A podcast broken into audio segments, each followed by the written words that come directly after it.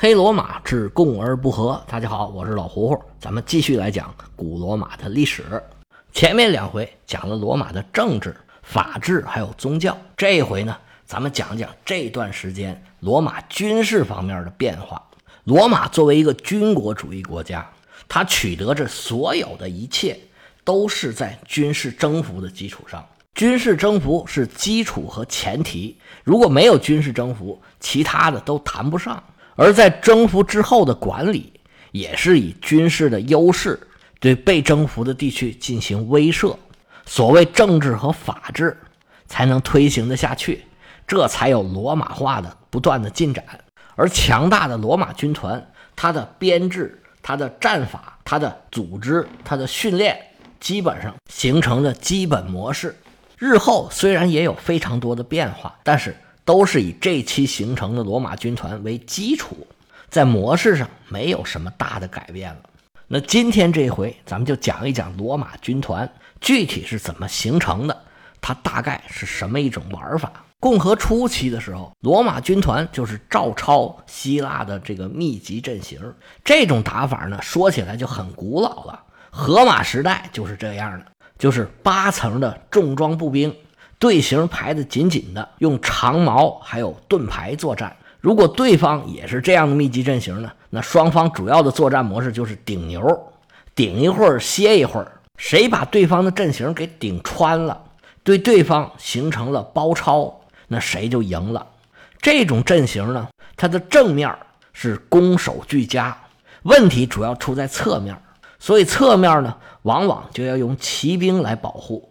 所以在我们讲的这个希腊军团的对战里边啊，很多时候胜负其实是由骑兵的对决来决定的。其中一方的骑兵把对方给冲散了，那被冲散的这一方，他步兵的侧翼就暴露出来了，被对方一包抄，这仗就没法打了。您听我讲的希腊历史也好，接者战争也好，众多的战役里边，由骑兵的对决分出胜负的占了很大的比例。整个意大利那个时候基本照抄的就是这种希腊的密集阵型，这种状况呢维持了很长的时间。这种打法确实是非常的强大，也取得过非常辉煌的胜利。但是问题也是非常的突出，它的问题就是非常的死板，它不能根据战场具体情况发生变化，因为它这个密集阵型呢，只有是密集阵型的时候，它才有战斗力。只要阵型一破。那这场战役基本上就结束了。但是如果保持这样的阵型，首先移动速度就会特别的缓慢。你移动速度慢，就没有办法追击敌人。所以那时候打仗呢，经常就是脱离战场，基本上就脱离危险了。几十人组成一个小小的密集阵型，那么追上来的这些骑兵就拿他们没有任何的办法。而重装步兵的方阵是完全不可能追击的。就是包围包住了，也就包住了；没包住，跑了也就跑了。除非是那种溃退，没有任何抵抗力，骑兵的追击才有点作用。而追击呢，只是一个方面。在战场上，机动性差，移动速度慢，这是一个显而易见、所有人都能看得出来的缺点。而且这方阵呢，它只能在特别开阔的地形上应用。如果碰到山呐、河呀、树林呐，摆不开阵势。这个方阵也用不了，而地形突然的变化也会让这个方阵陷入被动。有一些战场上的战术大师就特别会利用地形，比如说像亚历山大、欧迈尼斯，就多次利用地形来取胜。但是这个呢是用巧劲儿，某种程度上克服了这个阵型的问题，但是不能广泛的使用。这个问题是没有解决的。重装步兵密集阵型这个打法呀，已经持续了很多年了。早就有人看到这个问题，也有很多人呢试图做出改变。比如说，迪比斯的双雄伊帕美农达，还有佩洛皮达斯，他们就发明了斜的阵势，通过加多这个重装步兵的层数，也取得了很好的效果。后来呢，菲利二世在他们的基础上。把希腊重装步兵改造成马其顿的重装步兵方阵，加长了长矛，强化了骑兵。马其顿这个方阵呢，应该说是一个加强版的希腊重装步兵方阵。这个方阵呢，在亚历山大的指挥之下，当时是天下无敌，帮助亚历山大建立了一个非常非常大的大帝国。但是这个方阵呢，没有本质上的改变，它是强化了这个步兵方阵，另外呢，强化了骑兵的冲击作用。但是这个方阵的问题，它并没有克服。它的弱点啊，在继业者战争这几十年的时间里边反复出现。而这种兵制到了罗马人的手里面，做出了革命性的改变。罗马人首先就把军团呢一分为二，原来的军团呢是八千四百人，罗马把这个军团分成两半儿每次出战都是两个军团一起走，每个军团四千二。然后是武器上的变化，无论是希腊军团还是马其顿军团，他们方阵的进攻武器就只有一样，就是长矛，就这么一种单一的近战武器。那长矛就算再长，它也是近战武器，你不能撒手的。罗马人加了一种特别的武器，我们一般呢把它译作标枪，其实它是一种不太结实，有一个铁尖儿，后头那个木头杆呢相对。质量没有那么好，比较软，这跟长矛那木头杆可不一样。这个标枪是远程武器，双方对战的时候，罗马人距离敌人还有一二十步的时候，就奋力把这个标枪给扔出去。罗马人最希望看到的是什么效果呢？是这个枪啊扎到对方的盾牌上，杆儿呢折了一半，叮铃当啷挂在对方的盾牌上。对方的盾牌很大，你要想转过来把那个枪给拔下来，那我罗马的军团可就到了眼前了。你如果不把它拔下来，就耷拉在那儿啊，很碍事儿。这个标枪呢是消耗性的一次性武器，有了这个东西，罗马人的进攻手段就丰富了很多，起码比对方多了一个远程的武器，而且还会在后续的战斗之中给对方增加很多麻烦。罗马军团首先使用的近战武器。是长刀，标枪呢是为罗马军团开路。这一轮标枪出去，抡着长刀的罗马兵又冲上来了，把第一层、第二层的罗马兵给抵挡过去之后，最后边才是真正最强的罗马军队。他们使用的武器就跟马其顿和希腊军团是一样的了，用盾牌和长枪。罗马军队把军团一分为二，而每个军团呢又一分为三，这三部分呢。是根据士兵的资历和能力由低到高来分的，这个翻译也不一样。有的人把这三部分分成前卫、中军和殿后，也有的就翻成青年兵、壮年兵、成年兵，有的就干脆简单粗暴，就直接翻成前军、中军和后军。翻的都有道理，基本上就是按照年龄和训练水平分成这么三部分。而随着经验的累积、资历的增加。士兵呢，可以一点一点的晋升，前头可以一直到后头。而军团里面呢，又分为更小的单位，大概一百人左右，组成一个连队。每个连队也分前中后。开始呢，就真的是大概一百人，后面呢，根据不同的情况调整了这个人数。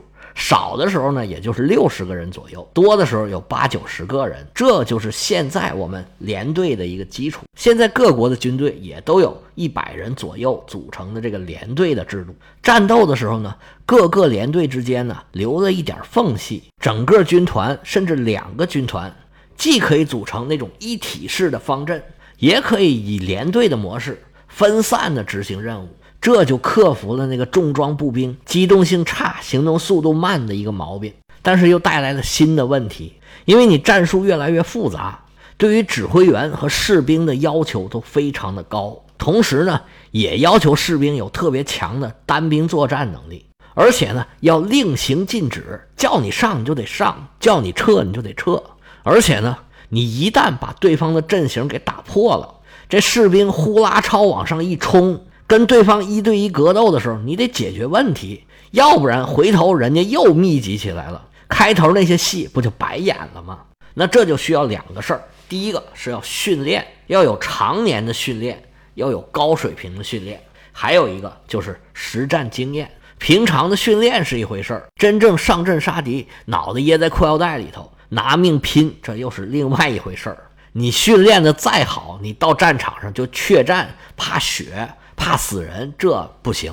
这也是为什么罗马人把老兵放在最后面的一个原因，经验丰富的老兵啊，是战场上的最宝贵的财富。你听我讲的继业者战争里头，也是谁的老兵多，谁的战斗力就强。日后在罗马史里边也会反复提出来这个事儿。罗马的军队里，从低到高是论功行赏，有一套很完整的上升的阶梯。新兵立功了，就可以逐渐的往后退；再立功了，就可以当连长，也叫百人队长。一个连就大概是一百人嘛。而这个连长，也就是百人队长，也有不同的等级。一个军团里边的首席百夫长，也就是百人队长，也就是连长，是相当有威望的。军团的统帅一般也都会把他当做一个很重要的参谋，遇事儿啊，一般也会跟他商量。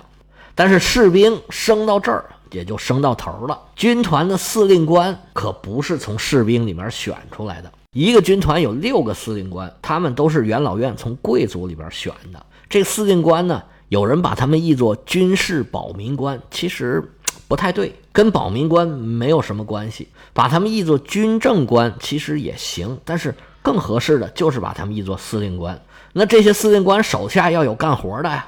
这些幕僚呢，一般是自己选的。但是到了公元前三百六十二年以后，因为平民的势力就越来越大了嘛，有一些职务就是由市民选的。所有人到了军队之后，就得完全听统帅的。这个统帅呢，一般都是执政官，带领军团出征的时候，这位统帅就一张嘴可以决定所有人的命运，说打就打，说骂就骂。军队里面所有的人，原则上他可以随便随时。任何时候把任何人杀掉，所以进了军队啊，就是把命交给国家了。首先就是要经历特别严格的训练。原来在密集方阵里头，他们要做的事情很简单，就算是一个新手，从来没受过任何训练，你进了密集方阵，只要跟别人整齐划一，别人干嘛你干嘛，那就没有什么大问题。但是在罗马这可就不行了，该进不进，该退不退。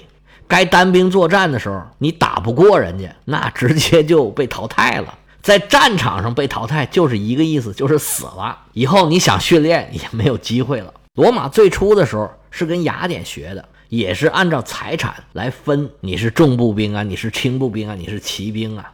到后来啊，这个兵制改革以后，军队里面的任务是越来越复杂，再靠财产那就不行了。这儿以后呢，罗马新兵入伍。兵种就是按照能力来分了，跟你家有钱没钱已经没有关系了。一般一个新兵入伍，要先从头十兵做起，然后就逐渐往上升。如果经验值积攒够了，而且还没死的话，就可以做殿后的部队了。就像前头说的，这是军队里面的精华。罗马人一般从小就要接受这种训练，而几乎每一个男子长大了都要去当兵。罗马军队的这种梯队建设。无论从人员、制度还是老百姓的这个共识上面，都做的是非常好。这也是罗马军队呢源源不断的有新鲜血液补充进来，这才有了罗马一个接一个的胜仗。罗马人有三大军事原则：保持后备军、远近战法并用，还有就是攻守兼备。您可以看得出来。这三大原则，你明显的就是在这个希腊重装步兵军团的这个基础上进行的改进。你原来不是整齐划一的统一的军队吗？那我要预留一支在最后面最强大的后备军，在战况出问题的时候，这支后备军就可以力挽狂澜，甚至可以反击获胜。那你原来只有近战法，只有长矛，现在呢，我又多一个标枪。你原来是防守很厉害。但是进攻的速度不够快，这回呢，我就把队形给拆散，提高机动性，提高灵活性。那在防守的同时，就加强了进攻。罗马的军制改革呢，是朝着更均衡、更全面的方向发展，弥补了以前很多的问题。实际上，罗马人这些想法啊，也不是从天上掉下来的。希腊重装步兵军阵的问题，早就有人提出来过。希腊有一些军事家、战略家。早就提出来过后备军的体系，还有把重装步兵的单位小型化。这在色诺芬的书里面就曾经提到过。色诺芬是苏格拉底的弟子，他又是历史学家，又是将军。他续写了修昔底德的《伯罗奔尼撒战争史》，还有记录自己远征的这个长征记。这是真真正正打过仗的人，他就曾经提出来过类似的改革设想，但是因为条件所限嘛。色诺芬是雅典人，他是很亲斯巴达的，做了很长时间的波斯雇佣军，但是仗还没打呢，老板就已经死了，他就只能带着军队往回跑，他就把这个过程啊给写下来了，就叫《长征记》。但是他回到雅典之后呢，也不受待见。这样的条件下，他是肯定没办法实现自己改革设想的。而无论是希腊人还是马其顿人，其实在东方也没碰到特别强硬的挑战。他们这些领兵打仗的人呢，关注的点都不在这上面，所以军制改革的任务才落到了罗马人的头上。在皮洛士战争的时候，罗马人这个连队制就已经很成熟了，甚至呢，皮洛士也学会了。但是对于皮洛士来说，学会已经晚了，他就没有几年活头了。这个大旗啊，还得罗马人来扛。其实标枪这个东西啊，是希腊人早就有的。在荷马史诗里边，两个大将决斗，都是先扔一个标枪。不过希腊人用这个枪呢，没有特意做成这种战场上的一次性用品，用的就是普通的长矛。但是后面重装步兵方阵里边，多带一个长矛就很麻烦。就把这招啊就给放弃了。他们做梦也没想到，这招被罗马人给捡走了，而且还给改良了。罗马人扔完枪之后，这个长刀阵也是跟他的敌人学的，因为凯尔特人用的就是这种长刀阵，应该是当时对罗马人造成了很大的杀伤。罗马人印象很深，就琢磨是不是我们也用一用它。但是这个长刀阵的问题呢是。第一次冲锋效果非常好，你再冲啊就不行了。那罗马人呢，就把自己战斗单位啊分得越来越细，那我这个长刀阵就可以一轮一轮的进行冲锋。他们也是采用了凯尔特人的特长，但是回避了他们的短板。而罗马人的连队制，他很有可能。是在跟萨莫奈人在山区长期作战的过程中逐渐发展出来的。罗马这种兵制到底是什么时候发展出来的？是一步一步发展的，还是一次到位的？现在已经不可考了。当然了，史学界也有不同的说法，这个都是猜测，也都有道理，但是也都没有说服对方。不过有一个人在这个制度的发展过程中起到了关键性的作用。这个历史学家们基本上都非常的认可，而罗马这制度的逐渐完善，跟他们一直在打仗，有很多实践的机会，跟这个是分不开的。罗马人呢，对自己的定位不是很高，他们对新鲜事物的学习啊，都是很虚心的。他们一直都是一边打一边改，尤其是皮洛士战争，皮洛士当时可是名满天下，罗马人知道他来了，那是又紧张又害怕。